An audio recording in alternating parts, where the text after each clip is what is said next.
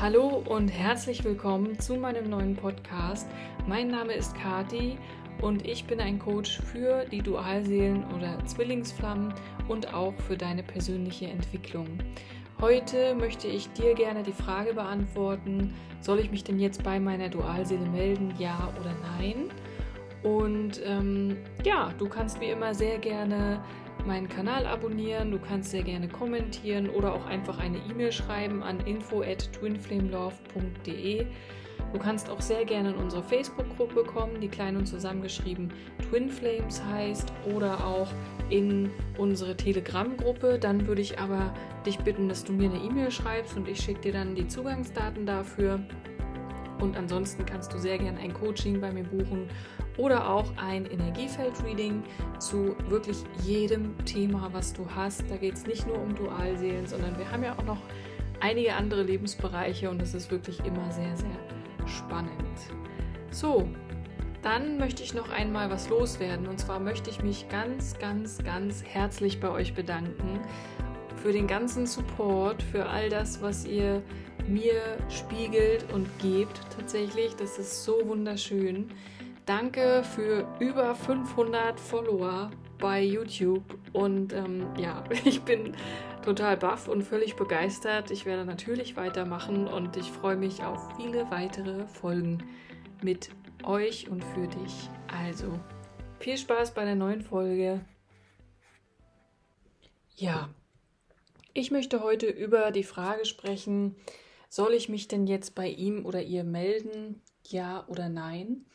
Das ist tatsächlich eine Frage, die mir doch öfter, auch gerade in den Coachings gestellt wird und die ich dir gerne einmal erklären möchte, aber auf verschiedenen Ebenen. Also das Erste, was ich dir dort mitgeben möchte, ist immer die Frage, was ist deine Motivation dahinter? Also was steckt da dahinter? Denn wir Menschen haben zwei verschiedene Ebenen, aus denen wir handeln. Oder besser gesagt, es ist eigentlich eine Skala. Auf der einen Seite ist die Angst und auf der anderen Seite ist die Liebe. Und dazwischen bewegen wir uns in unserem Leben. Also wir treffen Entscheidungen entweder aus der Angst heraus oder aus der Liebe. Und wenn es jetzt so ist, dass du der Meinung bist, ich muss mich jetzt mal bei ihm melden oder bei ihr melden, weil es dauert mir zu lange oder keine Ahnung, irgendwie ist das ist der Rückzug jetzt doch irgendwie muss doch irgendwann mal vorbei sein oder ich habe keine Ahnung, wie es ihm geht und ich möchte doch jetzt aber das mal wissen, dann ist das genauso wie die Angst davor, ähm, ihn nie wieder zu hören oder sie nie wieder zu hören oder nie wieder zu sehen oder dass ihr wirklich gar nicht mehr in diesem Leben miteinander in Kontakt kommt, dann ist das dein Problem. Wenn ich das mal so sagen kann, dann ist das deine Angst, es ist deine Motivation aus der Angst heraus, aus dem Ego heraus. Und dann gibt es ja auch noch die Phase, in der man vielleicht sogar durch alte Prägungen und durch alte Muster, gerade als Frau, so gepolt ist, dass man sagt, nee, der hat mich jetzt verletzt oder wie auch immer, vielleicht hat er ja dich verletzt dadurch, dass er oder sie einen neuen Partner hat oder eine neue Partnerin je nachdem, und du sagst, nee, ähm, ich möchte jetzt keinen Kontakt mehr haben oder äh, er muss auf mich zukommen oder sie muss auf mich zukommen, dann ist das verletzter Stolz und das ist auch Ego. Und das heißt, ähm, das ist also ja eine Motivation oder das steckt da einfach dahinter. Das sind deine Themen, mit denen du dich beschäftigen darfst. Ja, also das ist genau der Moment, wo du in deinem Prozess ansetzen kannst, wo du aufwachen kannst, wo du weißt, okay, offensichtlich ist das meine Motivation und dann sage ich immer eins. Und zwar höre auf deine Intuition und höre auf dein Herz. So. Und wenn jetzt deine Motivation aus Angst oder aus dem Ego heraus kommt oder aus verletztem Stolz, nein, er muss, er muss sich melden und du äh, reagierst da so, dann ist es natürlich schade, wenn es gerade an der Zeit dafür gewesen wäre. Aber wenn du dich meldest, egal, weil du denkst, der Prozess dauert mir zu lange, ich will ja nur mal zum Geburtstag gratulieren oder um dann zu sagen, hey, hallo, ich bin noch da oder sonst irgendwie aus der Angst heraus dort handelst, dann und auf deine Intuition hörst und dich meldest, was glaubst du, was passiert dann? Das Einzige, was dann passieren wird, ist, dass er oder sie dich entweder ignoriert, du keine Antwort bekommst, oder aber, dass du eine Antwort bekommst, die dich beispielsweise total verletzt, womit du nicht umgehen kannst, oder dass du eine Antwort bekommst, die deinen Selbstwert wieder triggert oder irgendwas, was dich dann wieder triggert, was dich wieder runterzieht. Und schon steckst du wieder in diesem Loop, der nach unten führt, ja. Und genau deswegen ist die Motivation dahinter so wichtig, denn deine Dualseele spiegelt dir ja immer und zu jeder Zeit, wo du gerade stehst und wo du gerade noch mal hinschauen darfst. Das darfst du nie vergessen. Also wenn du diese Motivation der Angst hast und er oder sie sich meldet in dem Sinne, dass sie sagt, ja, äh, was willst du denn jetzt eigentlich von mir oder dich komplett ignoriert und dich wirft das wieder sofort aus der Bahn, dann hast du wieder Lernaufgaben oder auch Trigger, mit denen du dich einfach beschäftigen darfst und die du für dich auflösen kannst und darfst. Und genau darum geht's. Das passiert meistens auch in der Anfangsphase des Prozesses und auch bis in die Mitte hinein des Prozesses, eventuell auch sogar noch bis kurz vorm Ende des Prozesses.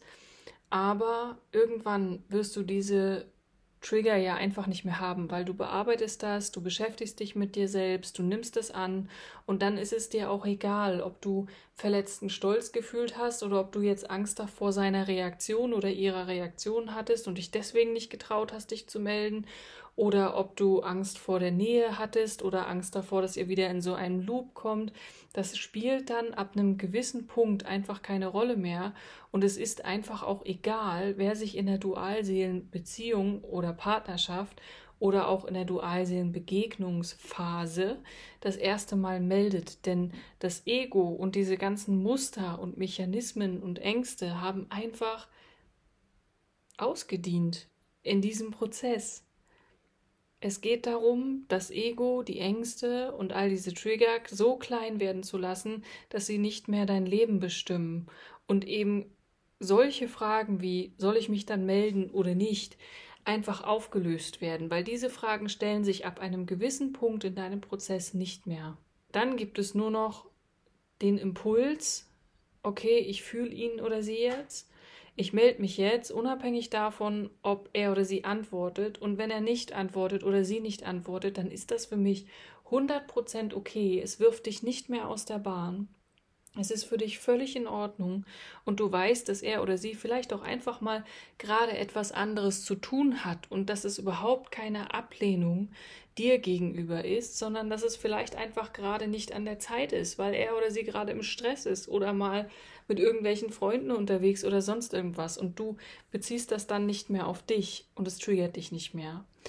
Und genau deswegen sage ich auch immer, hör auf deine Intuition und hör auf dein Herz, denn die Antwort deiner Dualseele, wenn sie mit Erwartungen verknüpft ist, wird immer irgendwie so sein, dass sie etwas in dir triggert.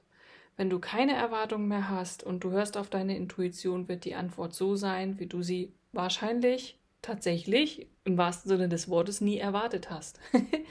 ja, denn ähm, deine Dualseele, wie gesagt, ist du. Also er spiegelt oder sie spiegelt dich die ganze Zeit und ihr habt die gleichen Themen oder natürlich andere Seelenwunden, aber ihr habt die gleichen Themen in eurer ähm, Partnerschaft. Der eine nur in einer anderen Richtung gelagert als der andere.